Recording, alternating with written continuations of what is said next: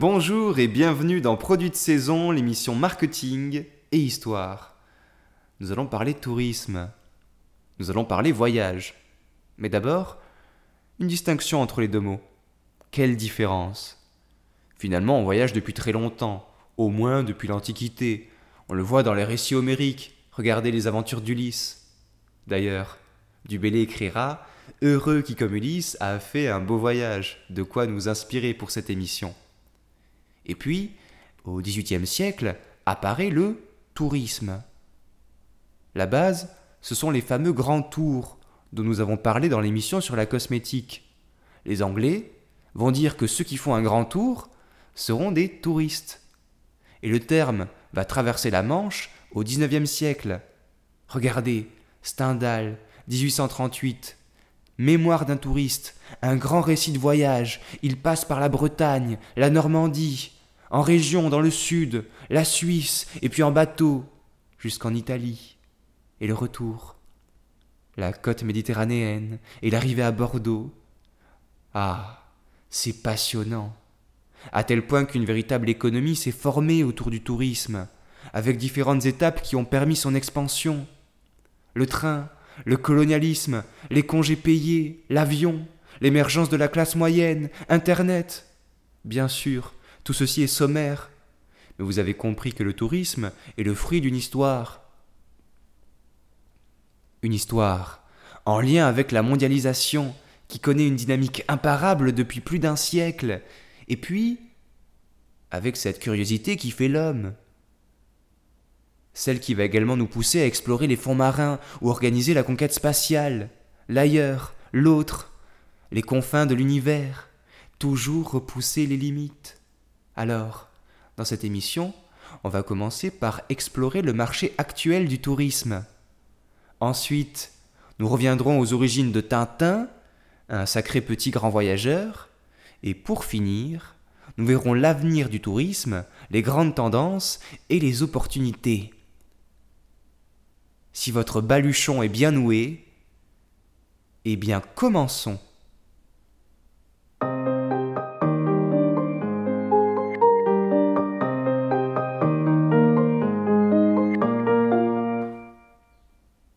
Imaginez le marché du tourisme.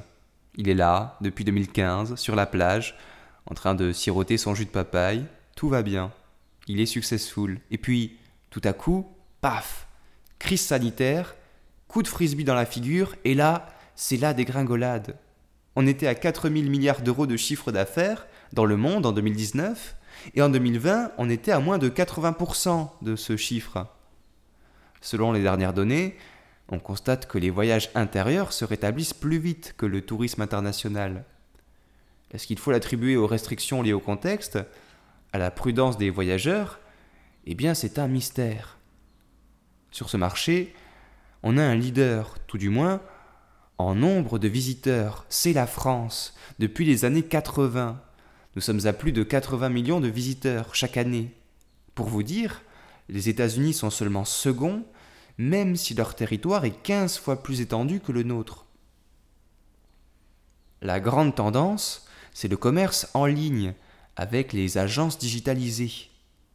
Peu à peu, les agences traditionnelles perdent du terrain, mais elles se maintiennent à flot, car certains consommateurs préfèrent toujours une assistance physique. On va s'approcher un petit peu de ce marché en ligne. On a deux mastodontes, le groupe Booking et le groupe Expedia. Dans Booking, on a Booking, Priceline, Agoda, Kayak, et ça fait 13 milliards d'euros de chiffre d'affaires en 2019. C'est pas mal. Expedia, avec Hotel.com, Virbo ou encore Trivago, culmine à 11 milliards, ce qui est tout aussi honorable. Et c'est d'autant plus signifiant que chacun a vu son chiffre doubler depuis 2013. On va à présent quitter la toile pour les flots avec les croisières, vous le savez, longtemps un fantasme populaire, d'abord destiné à une clientèle privilégiée, puis peu à peu démocratisé, notamment avec les avancées techniques dans le domaine de l'ingénierie navale. Depuis 2009, le nombre de passagers augmente, avec un pic à 30 millions en 2019. Le premier marché, c'est l'Amérique du Nord, avec des destinations comme les Caraïbes, les Bahamas ou encore les Bermudes. Et là, vous semblez tenté de prendre votre billet. Eh bien, attendez un peu, parce que la crise vient de jeter un pavé dans l'océan. Un exemple pour tout dire, le groupe TUI, leader, a vu son chiffre d'affaires divisé par deux entre 2019 et 2020. Vous voyez, le tourisme semble à la croisée des chemins. Une crise, c'est changer ou périr. De quoi nous lancer sur le récit d'aventure qui nous attend sur le tarmac? L'histoire du plus célèbre reporter belge porté à l'écran par Spielberg, mais surtout dont les aventures se sont écoulées à plus de 270 millions d'exemplaires. Ce sont les chiffres de 2019. Et traduites dans plus de 110 langues et dialectes. 1000 millions de mille sabords.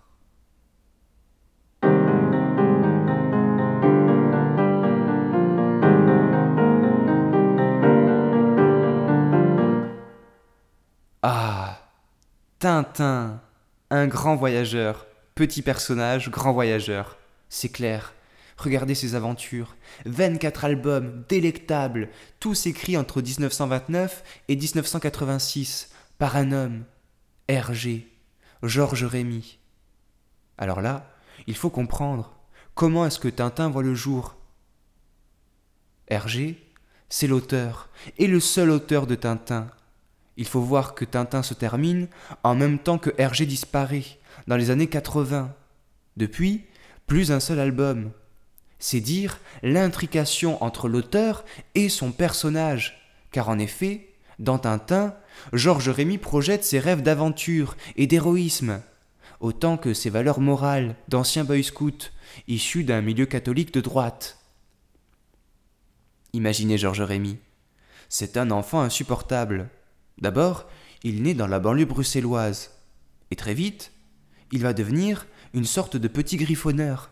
Parce que, s'il est insupportable, il suffit de lui donner un crayon et du papier pour le calmer.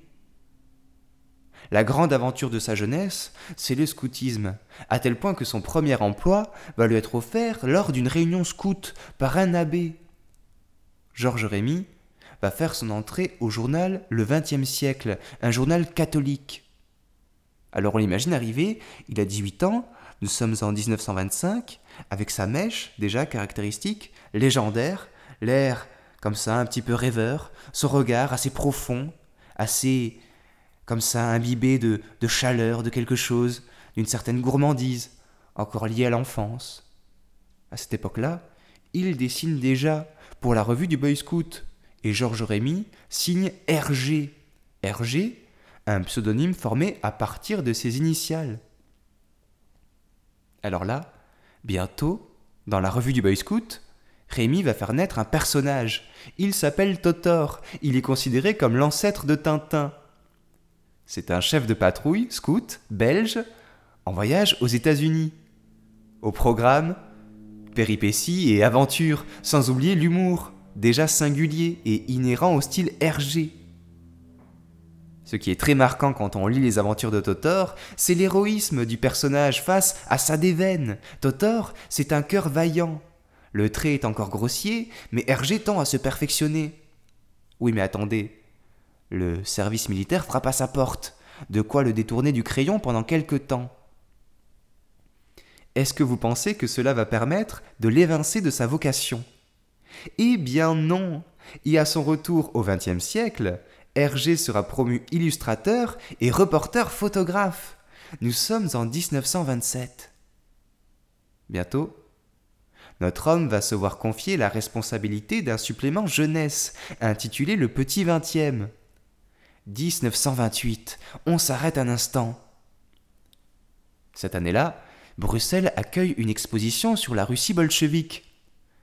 La rédaction du XXe siècle, réputée anticommuniste, est indignée.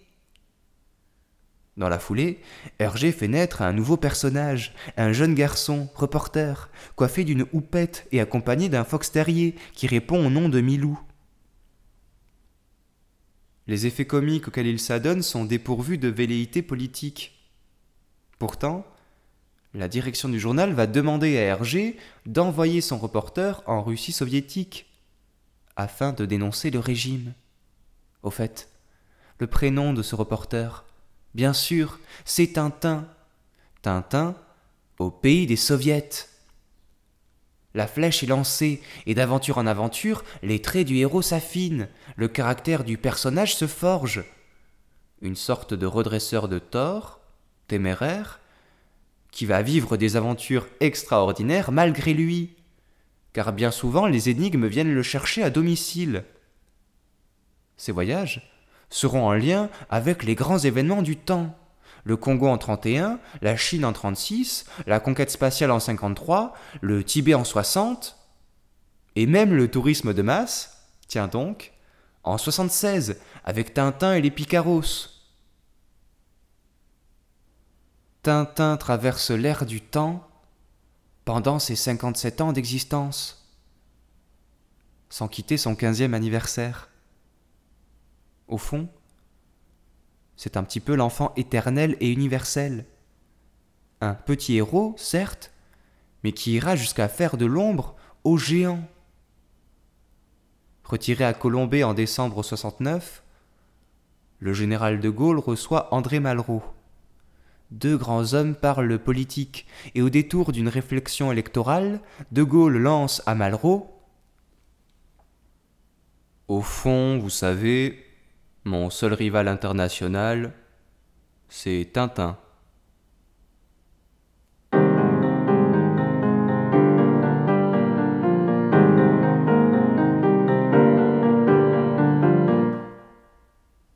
Pour observer la question de l'avenir du tourisme, on peut sortir la longue vue. Et là, on a un rapport intéressant signé Armel Solédac en mai 2021. Le futur du tourisme en 2030, on va librement l'extrapoler. Alors, disons que si le tourisme de masse était une tendance avant la crise, on peut penser qu'il va y avoir un phénomène de contre-culture. On va l'appeler le tourisme de dispersion. Il s'agit d'aller là où personne ne va, ou plutôt là où l'espace est disponible. Un exemple, on voit déjà des îles privées qui proposent des infrastructures dont la jauge est réduite afin de donner cette impression de vide. Vous allez imaginer que c'est un tourisme pour les riches. Eh bien oui, pour le moment, c'est encore cher et le standing est élevé. Par ailleurs, les voyageurs attendent de plus en plus un service sans couture, avec une offre disponible. De ce fait, on peut penser que l'autre grand enjeu du tourisme de demain, c'est la logistique, la multiplication des opportunités et des services. Le digital, d'ailleurs, abonde dans ce sens, avec la possibilité de centraliser l'information, autant que de réserver une chambre d'hôtel en quelques clics en cas d'imprévu. Suivant cette logique, deux tendances risquent de se dégager un tourisme hyper connecté et un tourisme hyper déconnecté. Sur votre gauche, on se sert du meilleur du digital pour optimiser l'expérience, et sur votre droite, on se coupe du flux continu, et on se ressource. Cette tendance se veut plus éthique, plus naturelle, plus humaniste, c'est un tourisme de qualité, axé sur le bien-être. Et là, on peut penser au slow tourisme, dans la grande tendance du slow, la slow life, qui s'oppose au mode de vie rapide et contraint connu en Occident. On a la slow food, la slow city, la slow fashion, et maintenant le slow tourisme, qui aura sans doute des formes diverses. On peut citer le fait de limiter la pollution, le gaspillage, partir peu de temps, proche de chez soi, prendre le temps d'apprécier un paysage, une bonne tasse de thé, des petits gâteaux secs, l'océan de verdure, un oiseau qui passe, le bruit du vent, finalement quelque chose d'assez zen.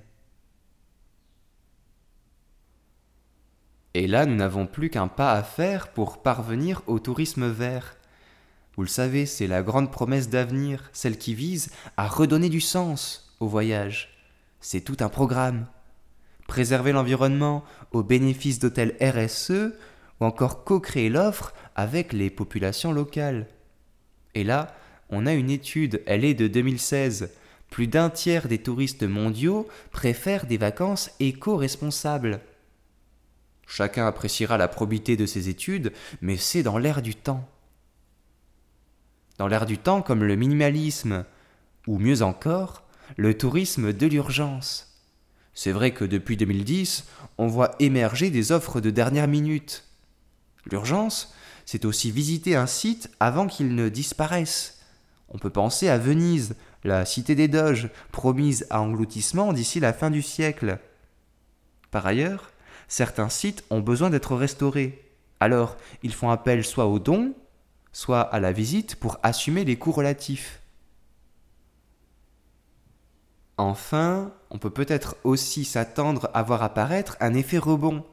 Vous le savez avec les économies faites par les ménages pendant la crise.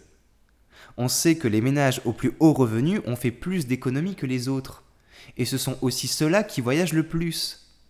Par ailleurs, on a une étude qui dit que 70% des voyageurs internationaux comptent dépenser plus cette année qu'avant la pandémie. Vous voyez que se dessine un tourisme plus connecté, ou plus déconnecté d'ailleurs, plus responsable, plus intégré, plus axé sur l'expérience client, plus en lien avec les territoires, plus écologique aussi. À vous de suivre la piste qui vous plaît, celle de vos aventures, de vos audaces, de vos éblouissements. Car comme disait Hitchcock, la vie ce n'est pas seulement respirer, c'est aussi avoir le souffle coupé.